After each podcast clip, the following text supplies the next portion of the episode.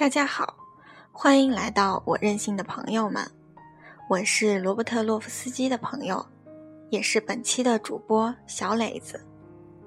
您现在听到的音乐是由石静演奏的钢琴曲《一个人的时光》。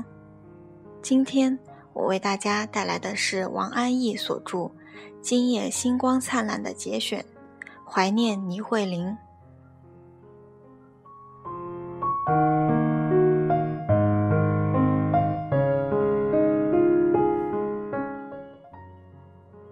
没有想到，我竟要以“回忆”这两个字来写倪慧玲了。许多事情都像是发生在眼前，还有一些事情好像只是开了个头，明天还要继续下去。可是忽然间，再没有明天了。记得有一次，我问倪慧玲，为什么她不更多的写一些小说？她说，在沙场做挡车工的日子。于他是极其宝贵的经验，他无法轻率的、随便的去动用它。他却觉得动用它的时候还没有到，他尚没有准备好。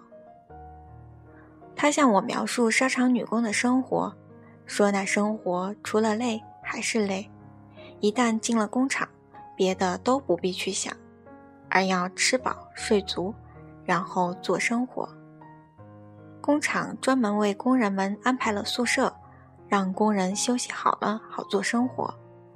他说，一些有头脑灵活、内心不安分的摩登女孩，刚进厂时，车间领导还特别安排对他们的思想教育。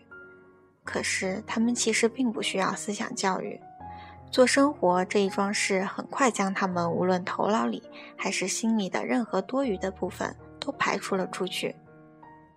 他们的生活里很快就只剩下一个内容：做生活。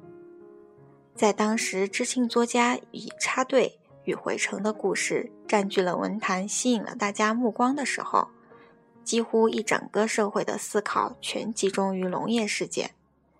倪慧玲对于工业世界的思考便有些孤独，得不到帮助，有些怯于下定义和做解释。而事实上，我以为倪慧玲已经在接近工业社会的本质，那就是人成为机器的附件的命运。今天，许多现代派的青年诗人以这个题目写下了许多篇章，他们大都是从书中了解了这个题目，而倪慧玲则是从她切身的经验里获得。倘若他能写下这个题目，定会是与众不同的。当时我们的谈话被打断了，过后我们再也没有继续。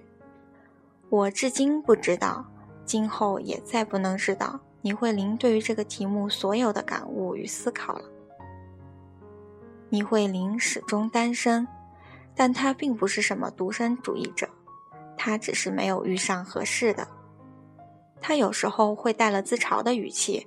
很轻松地向我们描述人们为他介绍朋友的场面和过程，结局总不外乎或者他不中意人家，或者人家不中意他。这样茫茫人海中特地挑拣出来两个人相对，双方情投意合的概率是非常低的。随了年岁的增长，所剩机遇就越来越少了。他有一次对我说，他却曾在生活中错过了机会。当时他在工厂，一心只想着从永不停转的机器旁摆脱出来，绝无旁骛。我至今记得他要对我说的那段往事的开头，话刚开头便被人打断，后来也没有继续。从此我再不会知道倪慧玲的往事了。这也无妨，倪慧玲不是那种被往事所累的人，虽则情感生活不堪顺利。可是倪慧玲却并没有因此改变她对人对事的亲切态度，无论对同性还是异性，倪慧玲始终怀有正常的温厚的看法。回想今年初我们最后一次见面，在陈家村共有六人，分手前拍下了一部跳棋，六人各色棋子先后出选，摆了满满一盘，你熙我攘，水泄不通。人们一边想利用自己的棋子，不让别人破坏，情形就变得十分复杂。然后就有二三人归巢得胜，剩下的人不免都有些着急，越发争先恐后。倪慧玲本可以拆我的桥或者堵我的路，抢先到家，可是她却并不这么做，而是让我知道，等我从她的棋子上跳过去，再走她的路，最后我们同时到达，不分胜负。我说：“倪慧玲，你让我路，我才不输。”他说：“是我不会走棋。”这便是我与倪慧玲最后在一起的情景。五月，我要出远门，倪慧玲来电话与我送行。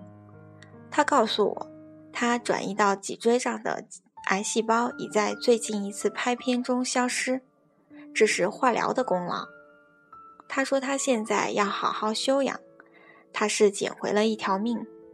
他祝我一路顺风，说等我回来再碰面。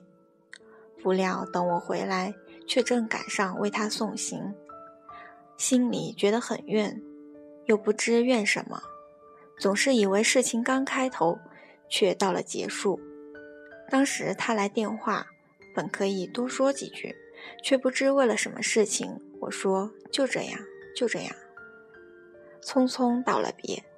不料那就是真正的道别了。倪慧玲，我也祝你一路顺风。一九九一年。六月二十三日，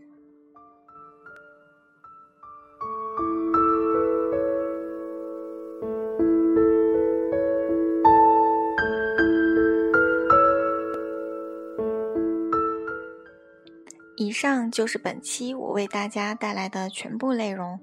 感谢大家的收听，我们下期再见。